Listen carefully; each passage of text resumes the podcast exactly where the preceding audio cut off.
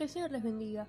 Hebreos 12, versículos 1 y 2 dice, Por tanto, nosotros también, teniendo en derredor nuestro tan grande nube de testigos, despojémonos de todo peso y del pecado que nos asedia, y corramos con paciencia la carrera que tenemos por delante, puestos los ojos en Jesús, el autor y consumador de la fe, el cual por el gozo puesto delante de él sufrió la cruz, menospreciando lo propio, y se sentó a la diestra del trono de Dios.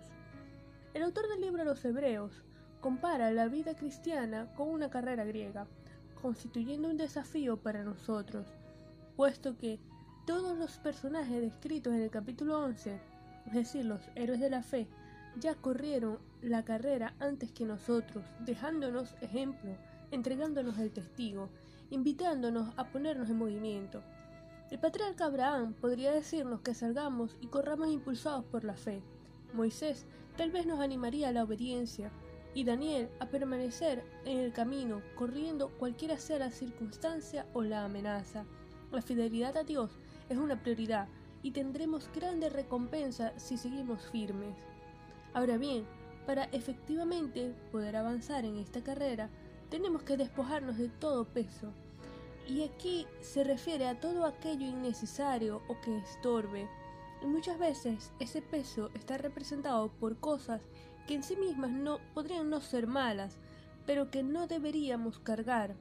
Ciertamente, un cristiano genuino optará por hacer lo que moralmente es correcto, pero la pregunta que nos haríamos o nos deberíamos hacer sería, ¿cómo afecta esto mi testimonio? ¿Beneficia o no mi testimonio? ¿A través de esto se manifiesta la gloria de Dios al mundo?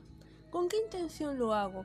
¿Quiero mostrarme yo, mis talentos o procuro mostrar a Dios, su carácter y sus atributos? ¿Esto me impide continuar en la carrera? ¿Se convertirá en un peso en mi vida espiritual? El apóstol Pablo en Filipenses 3, versículos 13 al 14 dijo, Hermanos, yo mismo no pretendo haberlo ya alcanzado, pero una cosa hago, olvidando ciertamente lo que queda atrás y extendiéndome a lo que está delante, prosigo a la meta, al premio del supremo llamamiento de Dios en Cristo Jesús. Despojémonos, soltemos, dejemos atrás todo aquello que nos está impidiendo continuar en la carrera. Y el autor Continúa diciendo, y del pecado que nos asedia. Y obviamente, en el camino de la fe, por obediencia, en santidad, vamos a dejar el pecado en general, para poder agradar a Dios. Pero el texto hace énfasis en la incredulidad, ya que este capítulo inicia con por tanto, quiere decir que guarda relación con el capítulo anterior que habla de la fe, y es precisamente la incredulidad la que no permite que se corra la carrera de la fe para avanzar en la misma, se hace énfasis en dos aspectos. Uno, en la paciencia, confiando en el Señor siempre, que su buena voluntad agradable y perfecta también es soberana. Y dos, en mantener puestos los ojos en Jesús, fijar nuestra mirada en Cristo como la meta, quitándola de aquellas cosas que desvíen nuestra atención no siguiendo el ejemplo de Pedro, que al quitar la mirada de Jesús cuando caminaba sobre las aguas se hundía, sino que, así como una atleta que corre con la mirada puesta en la meta, nosotros prosigamos en nuestro diario andar teniendo a Cristo como nuestra mayor recompensa, como nuestra meta.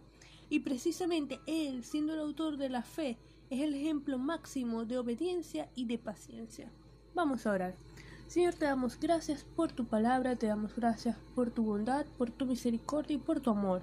Te damos gracias por Cristo, que es el autor y consumador de nuestra fe. Ayúdanos a proseguir en esta carrera de la fe, a parecernos cada día más a ti, a dejar todo peso y todo pecado que nos asedia y poder proseguir al blanco, Señor, poder agradarte a ti en todo tiempo. En el nombre de Jesús. Amén.